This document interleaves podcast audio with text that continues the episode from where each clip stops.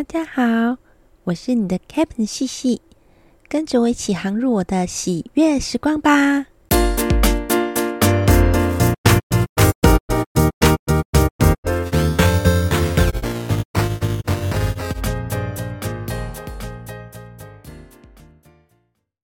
二零一五年的时候啊，我去搭了西伯利亚大铁路，一路从海参崴一直搭到莫斯科，嗯，花了七天六夜。那这一趟俄罗斯之旅啊，还蛮麻烦的。行前呢，我大概准备了半年，他们的签证的发语啊，有点麻烦，你要写好它。出境跟入境的机场，而且还要去基隆路上一个特定的办事处才能拿到签证。然后我也想要学呃俄语，就是想说至少能稍微呃有一些简单的对话可以听得懂，但是就是实在是太没有天分了，所以就是学了大概一阵子。就是连字母都记不全，它的那些字母啊，跟我们小时候学的，就是英文啊，虽然看起来很像，但是问题是都念法都不一样。我又自己觉得说呢，我不是一个会怕讲英文的人，所以呢，我们就这样子出发了。那搭上了这个呃西伯利亚铁路啊。没有想到说啊，就是英文在俄罗斯实在是不太通行，就是他们的程度呢，大概就是说，呃，要一杯热水啊，就是跟他讲说我要 hot water 这样子，都要比手画脚才可以。那还有就是因为一些意外形成的一些延误啊什么的，所以我就没有换到俄罗斯的钱。而且，因为因为这段的车程有点像是呃国光客运的铁路版，算是地区的通勤性的车子，所以在火车上也没有办法用美金、用台币或是信用卡这样子。我当时的行李就只有一个背包，然后呃大概电脑包的大小，就里面。就是勉强，里面的零食顶多撑个一两餐这样子，没有钱，没有足够的食物，然后语言又不通，呃，可以想见的是说，当时的就是在这个七天六夜的旅程，应该是会非常不妙。呃，当时呢，我搭的是四人的卧铺车厢，另外两个床位，一个是一个。六七十岁的大婶，那他完全不会英文，然后有点啰啰嗦嗦的，有点就是像大婶那样子。还有一个床位，他是一个呃大概三十几岁的妈妈，然后带着一个三四岁的小孩子这样子。那一开始大家都几乎没有什么交谈，因为他们讲的我也听不懂嘛。然后就是彼此，他们呃大婶跟妈妈之间会。稍微有点交谈这样子而已，我也就到处去拍拍照啊，然后或者是说，就是嗯，坐在车厢里发呆这样子。呃，这里就有一个破冰的点，就是在说有一站呢，我也是一样，到下车去拍照，然后呢，同车的小孩就跑过来拍我一下，以后呢，就呵呵呵的跑走了。其实我还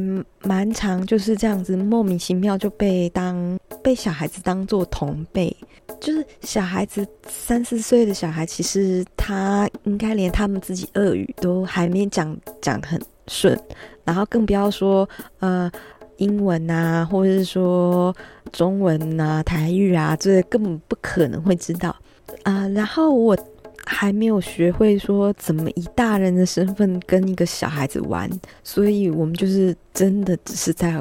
跑来跑去啊，追来追追逐追来追去啊，然后爬上爬下啊这样子。那大概是因为说呢，就是我跟这个小孩玩的很尽兴，那大家好像就觉得很放心，好像不会觉得我是一个坏人或什么之类的。小孩的妈妈也开始就是用他的会的一些少少的英文单字，然后比手画脚来跟我讲话这样子。在这个过程中啊，我我好像吃了翻译举若一样，然后突然就是哦，跟宇宙连线，就突然能够懂他们说话的意思。我当然还是不会俄罗斯话，但是我就开始会懂说，诶，车厢的车长在我下车之前都会稍微提示我说，啊，下一站是什么时候要开车，叫我要准时回来，不要太晚了。或者是我同车厢的大婶，他也会就是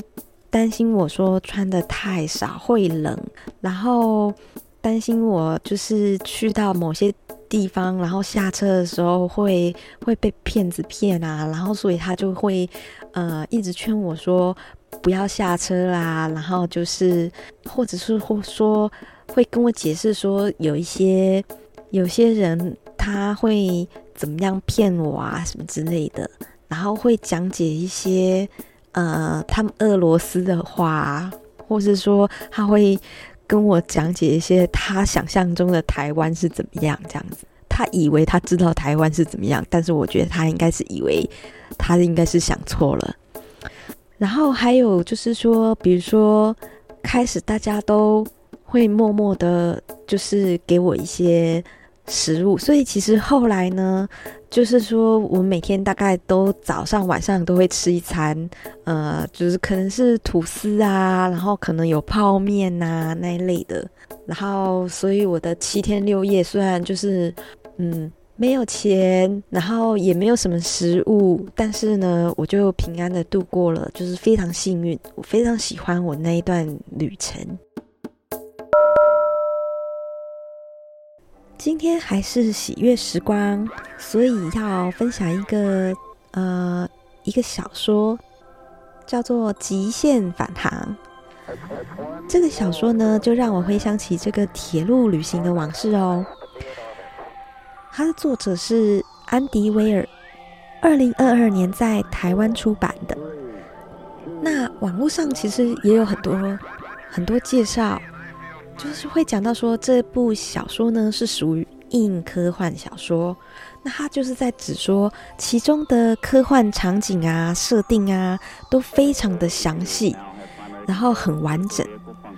但是呢，大家如果是不是理工组的人呢，也不用觉得太担心，因为它的情节呢不会让你觉得很生硬，然后不会让你觉得说哇。资讯爆炸，压力山大这样子。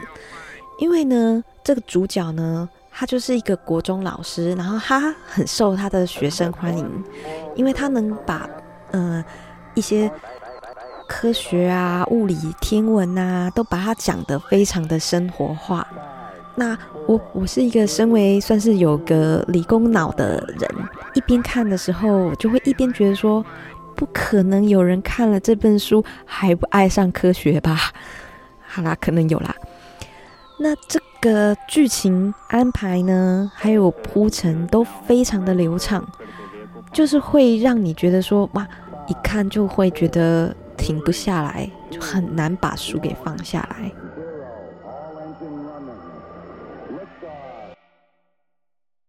当然啊，要说破绽也不是没有。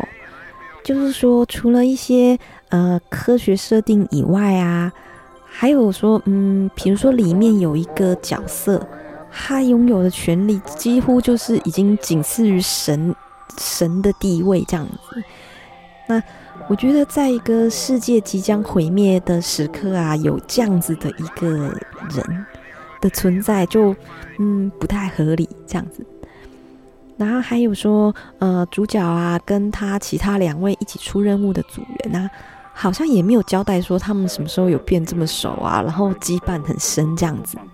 呃，另外啊，我之前有看过一部漫画，叫做《外星异种》。呃，外星异种啊，它是一个算是一个科幻，呃，悬疑，然后又带一点恐怖意味的漫画，这样子，我觉得还蛮有创意的。但是后面两部啊，就是感觉每个人都像打不死的蟑螂一样，就是真的是非常的，嗯，我就没有那么喜欢。那受到这个火星异种影响啊，我觉得。我也不太相信说一整个星球的生物都能够和平相处，就是不管是嗯外星人还是本来就是这个星球的人，这样我都觉得嗯好像在这个部分，就是不管是感性啊或是人性的方面的描述，好像都比较薄弱单薄了一点这样子。当然啊，如果说上述的这些如果都写的很深入啊，然后都交代清清楚楚的话，这整个故事可能就会变得很冗长琐碎，然后就有点失焦这样子。嗯，我反而很羡慕，就是说他能把这整个故事就是聚焦在说一个太空的旅行，然后满满的那个科学的幻想，然后用这种有点得意洋洋的口气，但是又不会让人家觉得说啊他在。夸耀啊，炫技啊，然后有点讨厌这样子，就是讲了一个很棒的故事哦，我还蛮喜欢的。至于书里的哪一个部分让我回想起我的西伯利亚铁路之旅呢？我这里就不破梗爆雷了，那希望大家有兴趣自己去翻翻看。好啦，